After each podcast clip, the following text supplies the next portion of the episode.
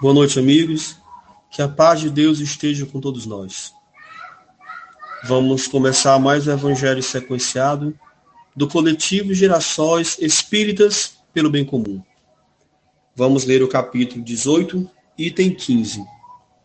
Dar-se-á aquele que tem.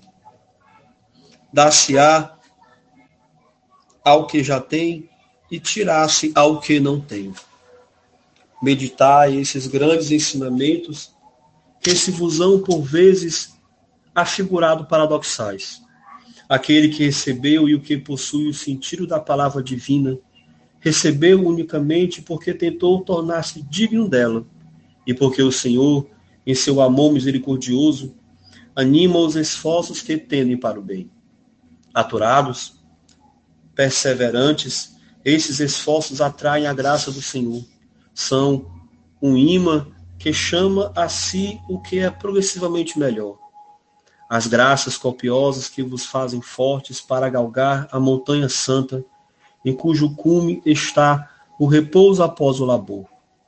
Tira-se ao que não tem ou tem pouco. Tomai isso como uma antítese figurada. Deus não retira das suas criaturas o bem que se haja dignado de fazê-lo.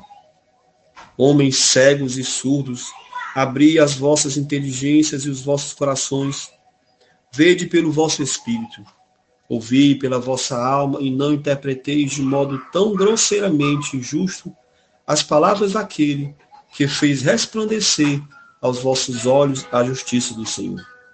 Não é Deus quem retira daquele que pouco receberá.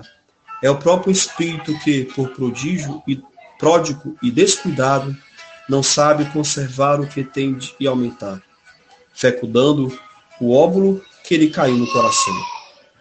Aquele que não cultiva o campo que o trabalho de seu pai lhe granjeou e que lhe coube em herança, o veio cobrir-se de ervas parasitas. É seu pai que lhe tira as colheitas que ele não quis preparar? Se, a falta de cuidado, deixou fornecer fornecessem as sementes destinadas para produzir este campo, é o seu pai que lhe cabe acusar por nada produzirem delas? Não é não e não. Em vez de acusar aquele que tudo lhe prepara, de criticar as suas doações, queixa-se o verdadeiro autor de suas misérias, e arrependido e operoso, meta corajoso mão mãos à obra. Arroteie o solo ingrato com o esforço de sua vontade. Lave, lavre o fundo com auxílio do arrependimento e da esperança. Lance nele confiança e semente que haja separado, para a boa dentre as más. Regue-a com o seu amor e a sua caridade, e Deus, o Deus de amor e de caridade, dará àquele que já recebeu. Verá ele, então, coroado de êxito os seus esforços e um grão produzir cem e outro mil. Ânimo, trabalhadores, tomai do vosso arado e das vossas charruas, lavrai os vossos corações, arrancai deles a cisânia. Semeai a boa semente que o Senhor vos confia, e o orvalho do amor lhe fará produzir frutos, o Espírito protetor. Acredito que o Evangelho nos faz refletir sobre a natureza de nós mesmos.